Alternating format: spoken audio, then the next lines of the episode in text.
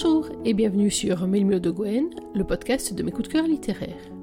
Dans chaque émission, je vous propose de faire le point sur mes dernières lectures, sur les auteurs que j'aime, sur les thèmes qui me tiennent à cœur et aussi parfois sur ma propre actualité littéraire, bref, sur tout ce qui compose ma passion pour la lecture et pour l'écriture. Pour l'émission d'aujourd'hui, changement de ton, changement de registre. Aujourd'hui, je viens vous parler d'une trilogie, d'une dystopie que j'ai découverte à la jointure entre 2020 et 2021. Il s'agit de 900. L'auteur, c'est Maël Pau. C'est paru aux éditions Ashlab et c'est une découverte rendue possible grâce à NetGalley. Ceux qui suivent Milme de Gwenosite ont dû voir passer, dans les derniers jours de 2020 et les premiers jours de 2021, les trois chroniques concernant donc les trois tomes de cette série. Je vais aujourd'hui vous faire une émission un petit peu spéciale, puisque c'est une émission sur la série dans sa globalité. Comme j'ai l'habitude de le faire lorsque je traite ainsi d'une trilogie, c'est ce que j'avais fait avec l'infiltration de Fanny Scott, je ferai une première partie de l'émission qui sera une présentation générale pour que tous ceux qui ne connaissent pas encore la trilogie, et entre nous soit dit c'est un tort, puissent euh, savoir de quoi il retourne. Et puis ensuite, je conseillerais à ceux qui n'ont pas lu le tome 2 et le tome 3 de nous quitter pour pouvoir faire un petit point avec les autres sur mon ressenti global. 900, qu'est-ce que c'est? Alors je ne vais pas vous en dire trop parce que vous allez voir que dans la lecture que j'ai choisie pour vous aujourd'hui, vous allez avoir plein d'informations. C'est donc une dystopie en trois tomes qui a été publiée euh, en octobre, novembre et décembre 2020, donc trois tomes. Il s'agit de réintégration, d'extermination et de révolution. Ce sont trois tomes qui vont nous permettre donc de suivre une jeune héroïne, 900, qui a 17 euh, ans, presque 17 ans au début de la trilogie, qui vit dans un monde très aseptisé, dans un monde à part, et qui va devoir réintégrer la vraie vie. Je ne vous en dis pas tout à fait plus pour le moment. En tout cas, c'est une dystopie qui mêle très habilement toute une partie action, stratégie, euh, politique même éventuellement, et puis toute une partie beaucoup plus axée sur les sentiments, avec des notions universelles très fortes qui rendent cette lecture accessible à un large public et en tout cas qui permettent à chacun, je pense, d'y trouver sa part. Je ne vous en dis pas tellement plus pour le moment, on va garder une certaine part de mystère, rassurez-vous, elle va bientôt être levée. Les adeptes de Milmo de le podcast savent ce qui les attend maintenant, et oui, c'est l'heure de la lecture. Alors c'est une lecture peut-être un petit peu longue, mais justement qui va me permettre de poser le décor et que vous compreniez mieux de quoi il s'agit. C'est une lecture que j'ai choisie dans le premier chapitre, c'est presque la totalité du premier chapitre d'ailleurs, du tome 1, donc réintégration, pour que vous soyez bien dans l'ambiance avec nous.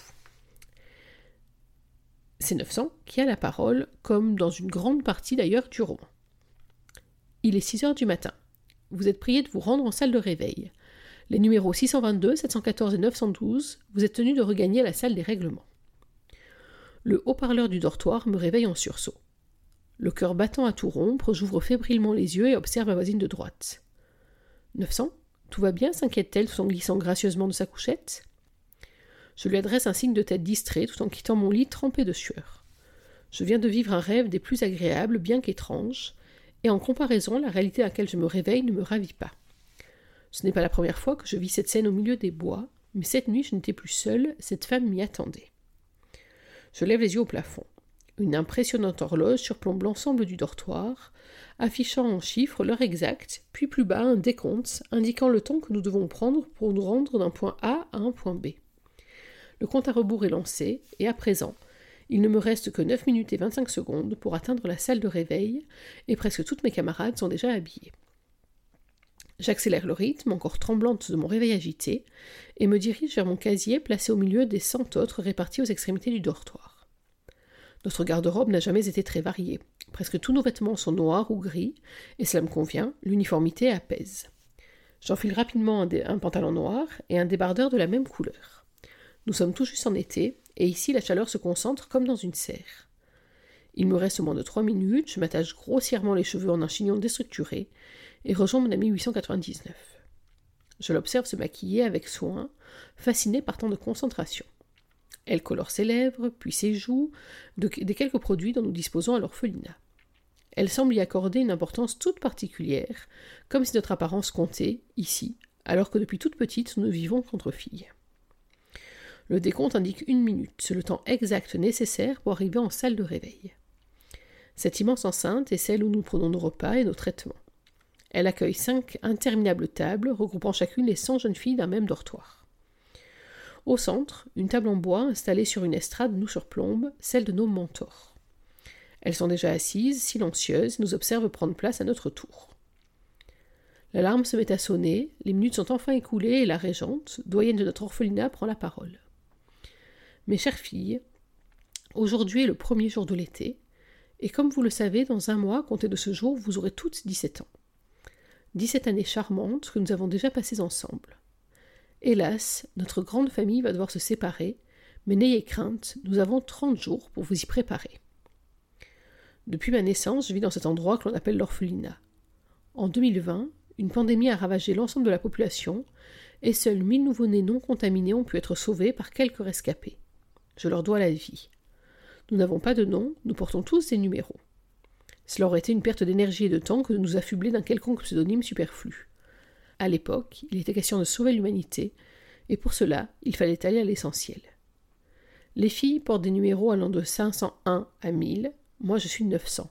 Ma meilleure amie s'appelle 899, et depuis ma naissance, je partage chaque moment à son côté, car nous sommes contraintes de rester dans l'ordre des numéros qui nous ont été attribués. Nous ne vivons qu'entre femmes, nous n'avons jamais vu d'hommes.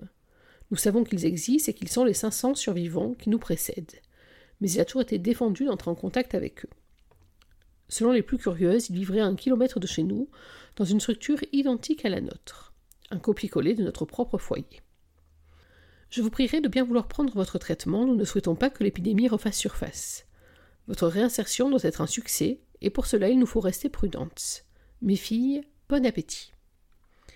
Dans un mouvement de synchronisation parfaite, chacune d'entre nous avale sa pilule. Le geste reste le même chaque fois. L'horloge affiche la même heure, chaque jour, et le silence qui suit est toujours aussi solennel.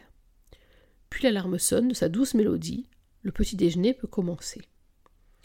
Ce matin, nous avons droit de la confiture d'abricot sur nos tartines. Le printemps nous a offert de beaux fruits cette année, après un hiver long et rude. Alors, c'est sans hésiter que je me resserre, tout en veillant à ne pas en abuser. Je bois d'une traite mon verre de lait et attends patiemment la fin du repas pour connaître l'emploi du temps de la journée. Au plafond, le décompte indique 8 minutes 32 secondes, c'est le temps qu'il reste aux autres filles pour terminer leur petit déjeuner, et c'est souvent bien assez. La salle est sombre, malgré le marbre blanc qui la recouvre du sol au plafond. Elle est spacieuse, et les quelques fenêtres qui l'encadrent sont en permanence recouvertes de rideaux bruns opaques, nous privant de la distraction futile des jardins. Seuls de faibles éclairages encerclant le décompte horaire et les bougies à nos tables offrent un semblant de luminosité à ce premier matin d'été. Je ne peux m'empêcher de détailler cette salle avec admiration. Elle est majestueuse et rien ne pourra jamais l'égaler. Au-delà de la beauté qu'elle dégage, elle foisonne de souvenirs précieux. Mon cœur se serre, créant un spasme douloureux dans mon estomac repu. Tout ceci me manquera terriblement. Où va-t-on nous emmener? Cette question demeure sans réponse depuis des années. Nous n'en avons aucune idée, et quelque part il est préférable que nous soyons maintenus dans l'ignorance. La douleur de notre départ est déjà suffisamment déchirante. L'orphelinat est ma maison, je ne l'ai jamais quittée. Je ne sais rien du monde extérieur et je crois au plus profond de moi que je ne souhaite pas le connaître mais rien ne sert d'imaginer l'avenir, il viendra à moi bien assez vite. L'alarme m'extirpe aussitôt de mes pensées. Au même instant, la régente s'éclaircit la voix, signe que nous devons lui porter toute notre attention. Ce matin, mes filles, il y a un léger changement de programme. En effet, nous débutons enfin le premier cours de réinsertion. Il sera dispensé par une suppléante et moi-même. Veuillez me suivre dans la salle de conférence, bien entendu, 501, vous ouvrez la marche. Comme à notre habitude, nous déposons en chemin nos plateaux repas sur des étagères prévues à cet effet. Et comme chaque fois, je plains les quelques filles punies qui se chargeront de les nettoyer. Je ferme la marche, et mon amie 899 se tient devant moi. Elle a une allure très féminine, une silhouette fine et des cheveux châtains impeccablement soignés. Je me demande une fois de plus pourquoi elle prend autant de temps à s'apprêter. Elle possède une élégance naturelle qui se passerait largement de tous ses artifices nous rejoignons la salle de conférence, là où sont dispensés la majorité de nos cours. Une fois que nous sommes toutes installées, la suppléante prend la parole avec assurance. Bien, mes sœurs, nous sommes aujourd'hui le 1er juin, et dans un mois, vous quitterez définitivement l'orphelinat. Aussi, vous avez besoin de connaître les clés de la réussite pour pouvoir être la meilleure génération réparatrice de notre monde. En effet, comme vous le savez, vous êtes mille jeunes adultes séparés en deux groupes. D'un côté les femmes, de l'autre les hommes. Nous vous avons élevé dix-sept longues années durant lesquelles nous vous avons inculqué d'importants principes, la discipline et le travail. Nous vous avons également appris à vous débrouiller seul, à gérer vos émotions. Depuis votre naissance, nous vous avons instruite, enseigné l'unité et imposé des règles d'hygiène strictes. Aussi, nous sommes fiers de constater que notre première mission est un succès. Vous êtes aujourd'hui bien plus forte et robuste que ne l'étaient vos ancêtres. Dès le plus jeune âge, il était également important de faire de vous des femmes semblables, de créer une communauté uniforme, afin de bannir toutes les discriminations de notre monde passé. Vous êtes toutes des sœurs, et vous vous devez soutien et loyauté. Maintenant que tout ceci vous a été rappelé, je vais laisser la régente poursuivre. Merci. Bien, mes filles, voici le plus important. Dans un mois, vous intégrerez une ville, semblable à celle étudiée durant vos cours d'histoire. Pendant ces 17 années, une ville a été reconstruite pour accueillir la génération réparatrice, autrement dit, vous. Nous avons créé cinq résidences de 100 appartements, chacune à des endroits différents de la ville. Pour vous éviter trop de dépaysement, nous avons pris le soin de vous loger dans l'ordre habituel de vos numéros. Vous vivrez donc au sein de la même résidence que vos camarades de dortoir. Par la suite, lorsque la réinsertion sera un succès, il vous appartiendra de prendre votre envol. Mais ne brûlons pas les étapes. Durant la première année, vous effectuerez quelques heures de formation par semaine afin de vous initier à votre futur métier. Le reste du temps vous appartient. Dans cette ville, vous serez mélangé aux hommes de l'orphelinat voisin, vous les côtoierez si vous le souhaitez. Elle se tait un instant. La salle de conférence est silencieuse, et l'ensemble de mes camarades ont les yeux rivés sur notre mentor, bouche. Et je reste aussi stupéfaite et terrorisée qu'elle. Comment laisse je voir vivre autrement qu'ici, le mot réinsertion était devenu tellement banal, à force de nous le rabâcher depuis la naissance, que j'avais sous-estimé l'impact qu'il aurait sur nos vies. Mes mains sont moites et je me surprends à trembler. Est-ce de peur? D'excitation? Je me sens pourtant impuissante, car je ne serai jamais en mesure de m'opposer à ce qui est devenu une évidence. Nous sommes la génération réparatrice, nous avons une mission, et même si je n'en ai toujours pas bien saisi le sens, j'ai confiance en mes mentors et mes mentors ont confiance en moi. Je sors de ma rêverie lorsque la régente reprend son discours après son long silence. Cette fois-ci, d'un ton plus grave. Mais, mes filles, nous ne vous avons pas tout dit. Vous n'êtes pas seules. J'entends par là qu'il y a plusieurs générations réparatrices. En réalité, il y en a trois. Soudain, ce n'est plus le silence qui nous enveloppe, mais les battements de cœur affolés, les exclamations à peine retenues de mes sœurs et l'agitation générale. La dernière phrase de la régente semble résonner encore dans la grande salle, se répercutant contre les murs comme un interminable écho. Il y en a trois?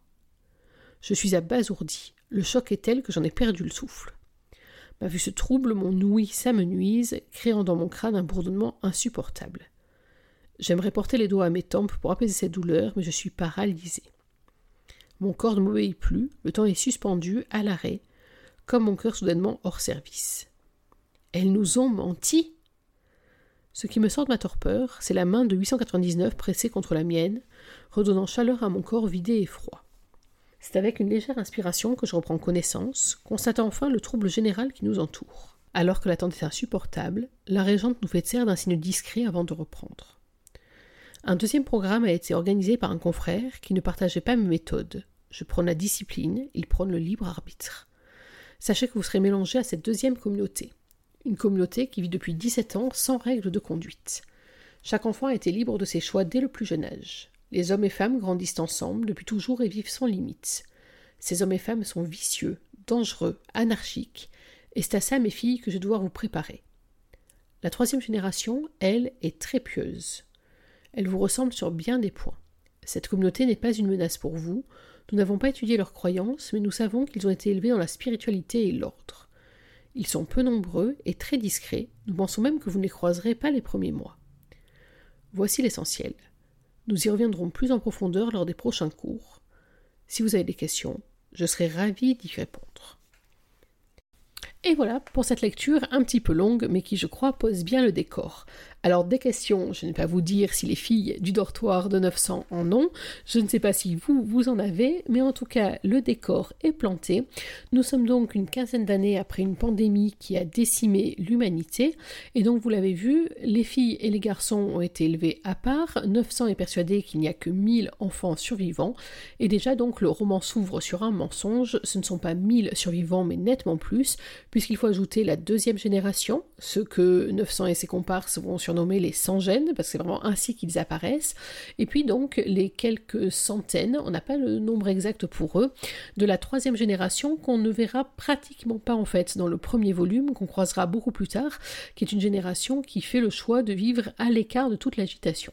Donc, vous l'imaginez bien, ce roman va surtout prendre son envol de l'instant de la réinsertion en soi, c'est-à-dire du moment où tous ces jeunes gens de 17 ans, ils ont tous le même âge, à quelques exceptions près, mais on en parlera plus tard, dès l'instant donc où tous ces jeunes gens vont se retrouver au contact avec, vous l'avez vu, euh, la série des numéros que les sans-gènes appellent même les robots, qui eux euh, ont une vie extrêmement formatée. C'est vrai que euh, c'est l'une des choses qui est très bien rendue dans ce premier chapitre, c'est qu'on a vraiment cette vie minutée, jalonnée, qui a guidé les filles depuis euh, leur naissance, depuis leur arrivée dans l'orphelinat.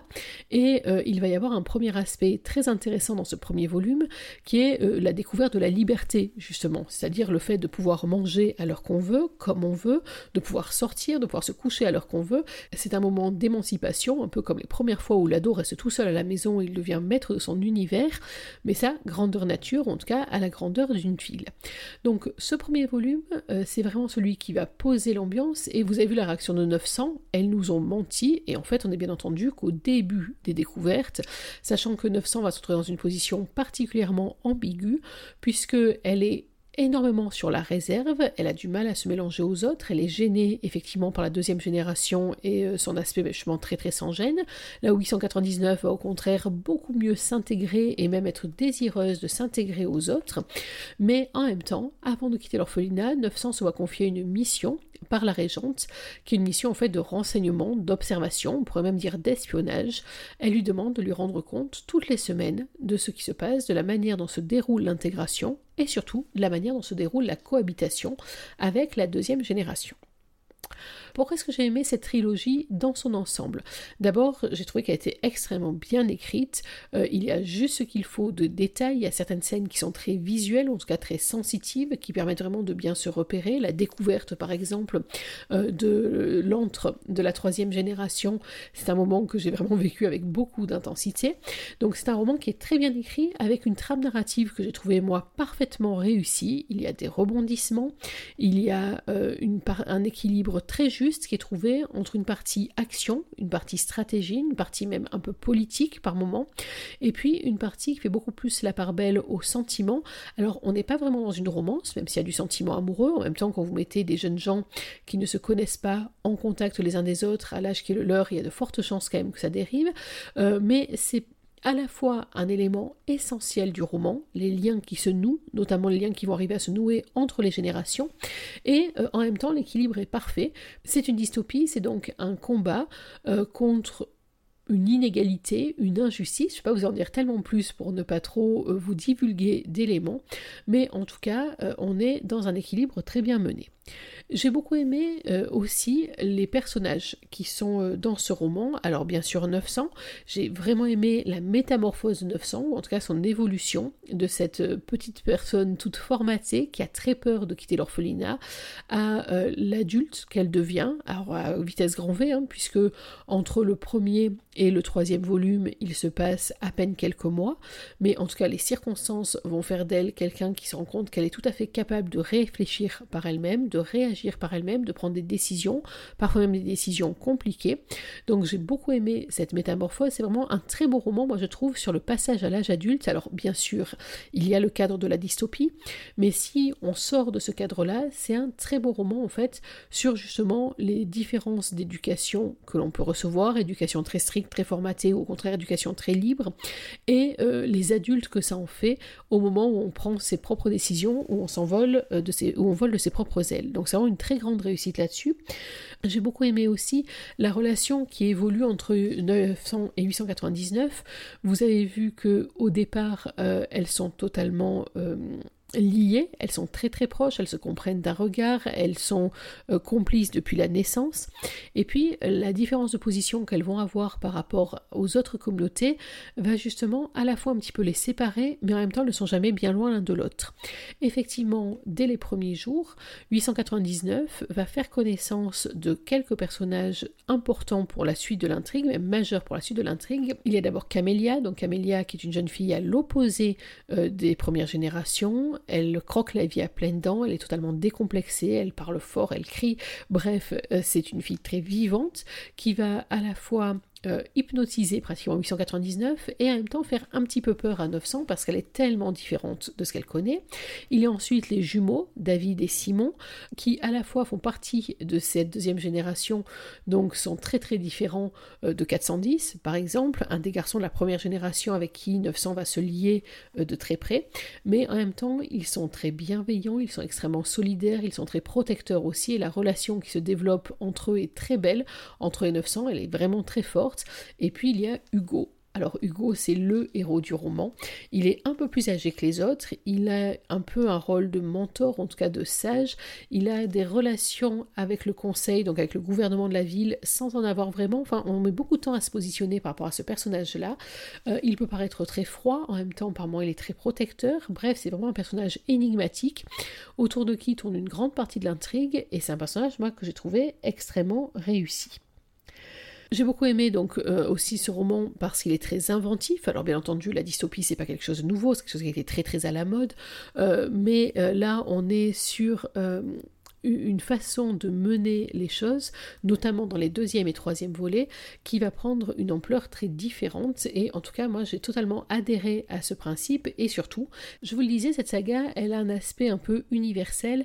Et notamment, elle a un aspect dont on peut parler dès la présentation globale, un aspect de tolérance et d'acceptation de l'autre. On l'a vu dans le passage que je vous ai lu, il n'y a rien de plus disparate que les trois générations qui ont été élevées et qui vont se confronter les unes aux autres. Le grand défi de cette intégration, c'est justement la coexistence pacifique et la cohabitation entre toutes les générations.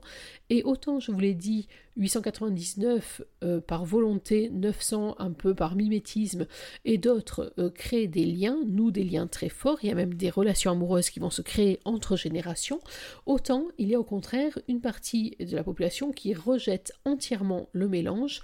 Alors du côté des robots, du côté de la première génération, ça va prendre la forme silencieuse de la désapprobation et de la mise à l'écart.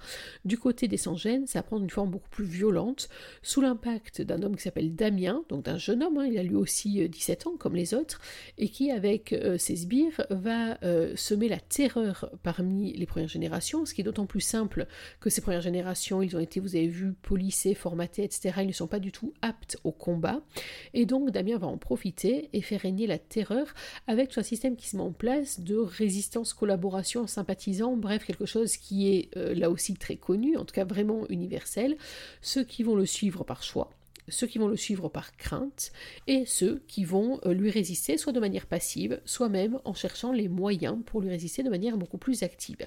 Et ça aussi, je trouvais que c'était un message très fort dans ce roman sur la manière dont on a des a priori quand on ne connaît pas de nouveaux arrivants, de nouvelles personnes, sur la manière dont on surmonte ces a priori, soit en se mélangeant, en apprenant à se connaître, soit par le rejet, voire par la violence. Et je trouve que ça, c'est vraiment quelque chose qui me parle énormément, notamment dans le contexte actuel. Voilà donc une écriture très bien maîtrisée, un superbe équilibre entre les sentiments, l'action, la stratégie, des personnages très attachants qui sont bien, fouillés et qui en plus offrent tout un panel euh, de personnalités. Euh, vous l'aurez compris, c'est donc une saga qui moi m'a beaucoup plu, que j'ai dévoré donc en quelques jours et chroniqué dans la foulée, et dont je vous parle maintenant juste après. Euh, c'est donc une saga que chez Milo de Gwen on vous recommande chaleureusement. Je n'en dis pas plus pour ceux qui n'ont rien lu, et comme je le fais parfois, je vais les inviter à nous quitter, à moins qu'ils ne soient très très curieux, et leur dire à la prochaine émission pour parler de tout à fait autre chose. Si vous êtes encore là, c'est soit que vous êtes très très curieux, soit que vous avez lu la suite. Et donc pour vous, je vais vous livrer mes impressions sur le volume 2, donc Extermination, et sur le volume 3, Révolution. En effet, vous l'avez vu, vous qui avez lu le premier tome, 900 va donc s'intégrer au groupe, mais elle va aussi se rendre compte que finalement la régente n'est pas du tout la bienveillante qu'elle attendait, mais qu'au contraire elle est même capable d'actions euh, terriblement euh, amorales, l'agression de 899 par exemple, etc. Et surtout elle va se rendre compte au fur et à mesure que sa mission ne ressemble pas du tout à juste une mission de protection à la fin du tome 1, si vous vous rappelez, elle a été à l'orphelinat pour euh, essayer d'obtenir des réponses, pour comprendre ce qui se passe, et là elle s'est rendue compte de deux choses majeures. D'abord, elles ne sont pas seules. la génération qui a été élevée à l'orphelinat a une génération de successeurs, euh, ce à quoi ne s'attendait bien sûr pas. Et la deuxième chose, sa réintégration n'est pas du tout la première, mais elle est la neuvième génération à être réintégrée. Pour le conseil et la régente, c'est un échec, et donc il est en place un projet d'extermination, d'où le titre du tome 2. Sauf que si vous rappelez la fin de ce volume 1, 900 est rattrapée par Martha, la régente, et elle subit un traitement dont on ignore à peu près tout encore à ce moment-là, mais qui la rend totalement amnésique. Et c'est là vraiment, moi je trouve, sur le plan de la narration, un des points hyper forts de ce volume 2, c'est que nous, on sait qu'il y a l'extermination qui se met en place. Mais pour Hugo et les siens, le danger immédiat, c'est Damien et sa bande, et donc il y a eu tout au long de la lecture de ce deuxième tome une espèce de frustration à me dire mais quand est-ce qu'ils vont comprendre que le risque est bien supérieur et que finalement, alors qu'ils luttent contre un ennemi euh, premier, il y a bien pire qui se prépare encore et bien plus dangereux. Donc là, là-dessus, sur le plan de la narration, je trouve vraiment que Maelpo a réussi quelque chose de très fort qui tient le lecteur en haleine avec cette double intrigue, je trouvais que c'était vraiment bien fait. Ensuite, j'ai beaucoup aimé dans ce deuxième tome ben, le fait qu'on découvre la troisième génération, justement. Alors, je vous ai dit un peu plus tôt dans l'émission que la descente vers l'antre de la troisième génération, c'est quelque chose que je trouve absolument superbe sur le plan de la description, en tout cas que j'ai vraiment beaucoup ressenti. Euh, et je me suis même limite cramponnée au mur pour être sûr de ne pas tomber dans ces escaliers gigantesques. Mais plus important encore, la découverte de cette autre façon de vivre, de ce refus de s'impliquer, de cet isolationnisme, on pourrait même dire euh, que les autres se tapent dessus, tant pis, c'est pas notre problème. J'ai trouvé ça à la fois révoltant et en même temps la petite pointe que euh, la mentor des troisième génération, la petite lueur d'espoir qu'elle laisse quand elle suggère à 900 de revenir la voir, euh, m'a donné plein d'idées pour la suite. Et effectivement euh, la suite, cette révélation et cette course contre la montre, j'ai trouvé là aussi très très forte.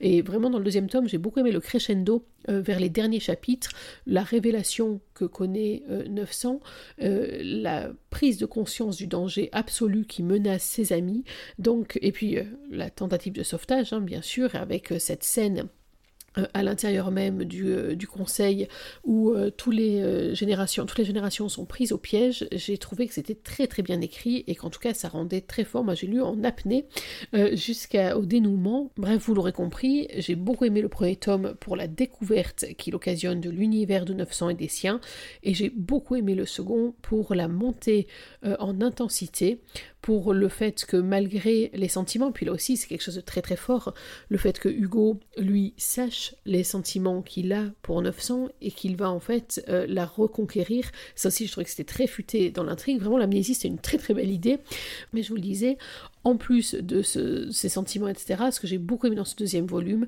c'est la montée en intensité jusqu'au climax qui se passe à la fin, et vraiment c'est un volume que je trouve parfaitement réussi.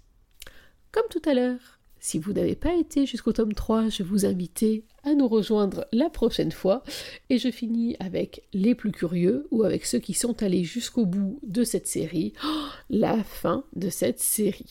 Alors le troisième volume, euh, donc Révolution, lui aussi je trouvais qu'il était très très réussi. Et alors l'élément majeur dans ce troisième volume, bien plus encore que l'aspect un peu désespéré euh, de la relation entre Hugo et 900, euh, de cette prise de conscience que le temps leur est compté, que le choix qu'ils vont avoir la possibilité de faire avec cette pilule, euh, c'est vraiment un choix déchirant, c'est un perdant-perdant. Soit Hugo la perd, soit c'est elle qui perd sa mémoire définitivement. Enfin, je trouvais que c'était bouleversant comme choix. Moi, ce que j'ai vraiment retenu, plus encore que cette romance, euh, dans ce troisième volume, c'est deux choses. C'est d'abord le sens du sacrifice, et justement, hein, quelque part, Hugo, lorsqu'il euh, incite 900 à prendre cette pilule magique, c'est bien ce qu'il fait, mais le sens du sacrifice, je suppose que vous imaginez tous à quelle scène je fais référence en particulier c'est une scène qui m'a mis les larmes aux yeux. Je suis sensible, oui, mais quand même. On est face à des jeunes gens, on pourrait les penser très égoïstes, très individualistes, etc. Ou au contraire se rappeler que c'est quand on est très jeune qu'on a encore plein d'idéaux et plein euh, de, fraîcheur et qu'on fait des choses beaucoup plus spontanément que quand on arrive à l'âge adulte. Mais quoi qu'il en soit, ce que j'ai trouvé très fort dans ce, dans ce tome-là, c'est vraiment cette notion du sacrifice et du sacrifice pour le bien commun. Lorsque 900 prend cette décision terrible dans sa cage en verre, euh, il est bien évident que pour elle, c'est un choix absolument inacceptable, mais en même temps, c'est la seule solution de sauver tout le monde. Et ça revient à plusieurs reprises dans cette partie, dans ce troisième volume. On l'avait un peu moins senti, ou en tout cas pas aussi intensément dans les précédents, euh, cette notion du sacrifice personnel pour que triomphe le bien commun. J'ai trouvé que c'était un message, là aussi, universel, ou en tout cas un message d'espoir universel, mais je trouvais que c'était très réussi et très fort. Et puis la deuxième chose, euh, c'est, oh, on va être un peu plus philosophique peut-être, euh, c'est le paradoxe euh, de cette expérience menée par Carter, c'est-à-dire qu'il veut détruire cette neuvième génération parce qu'elle n'a pas été capable de s'intégrer ou en tout cas de se mélanger, de vivre en harmonie, alors que justement, ce sont les rescapés, alors bien entendu, c'est pas toute la génération qui a été sauvable, mais ce sont ces rescapés autour du Go, de 900, de Camélia, des jumeaux, de, Mikey et compagnie. C'est cette génération-là, cette partie de la génération qui, parce que justement elle a réussi à cohabiter, à se mêler les uns aux autres, à vivre ensemble et à apprendre de leurs différences. C'est cette partie de la génération qui va s'opposer à Carter et aux siens. Euh, donc finalement, c'est parce qu'il a réussi qu'il se retrouve en si grand danger. Et ça, j'ai trouvé que question message, c'est absolument sublime. Si on fait le bilan de toute cette série, je l'aimais pour sa narration, je vous l'ai dit, à la fois très bien menée, pleine de rebondissements, avec beaucoup d'idées très futées euh, et d'éléments qui m'ont fait réfléchir bien au-delà de la simple lecture passion pour la dystopie. Les personnages sont très attachants, les messages qu'on peut trouver derrière euh, cette narration sont très forts, sont universels, sont pleins d'optimisme, moi je trouve. En tout cas, c'est vraiment une série chez Milo de Gwen qu'on a adoré, qu'on valide et qu'on survalide, que je n'arrête pas de recommander d'ailleurs depuis une semaine euh, que je l'ai attaqué. Euh, j'espère que vous aussi, vous avez pris du plaisir à la lire ou que vous allez prendre du plaisir à la découvrir. En tout cas, J'espère vraiment que j'ai pas trop divulgué d'éléments importants. N'hésitez pas à venir partager euh, votre impression, vos ressentis, à venir en discuter en privé pour justement qu'on ne divulgue rien à ceux qui ne seraient pas allés jusqu'au bout, qui n'auraient même pas entamé cette saga. Mais euh, vous l'aurez compris, chez Milmo de Gwen, 900, c'est une valeur sûre et Maël Po, c'est une auteure que je vais suivre de très près. Alors j'ai déjà vu qu'il y a un autre roman, un bouche cousue, qui est sorti je crois un petit peu avant. Je pense que je vais pas tarder à me le procurer et puis j'ai l'œil bien sur les prochains éléments à sortir, parce que je trouve vraiment que c'est une auteure qui mérite d'être suivie. Voilà pour cette émission un petit peu plus longue que la norme, mais il y avait tellement de choses à en dire et encore j'ai trié. J'espère que vous avez pris autant de plaisir à l'écouter que j'en ai pris à la composer. La prochaine fois, on se retrouve pour parler de tout à fait autre chose, mais ça va rester une surprise jusqu'à la prochaine fois. En attendant, n'oubliez pas qu'en 2021 aussi, une journée sans lecture, c'est une journée à laquelle il manque quelque chose. Alors dans l'attente de notre prochaine émission, je vous souhaite de prendre soin de vous, d'être heureux, et surtout n'oubliez pas, lisez. Bye bye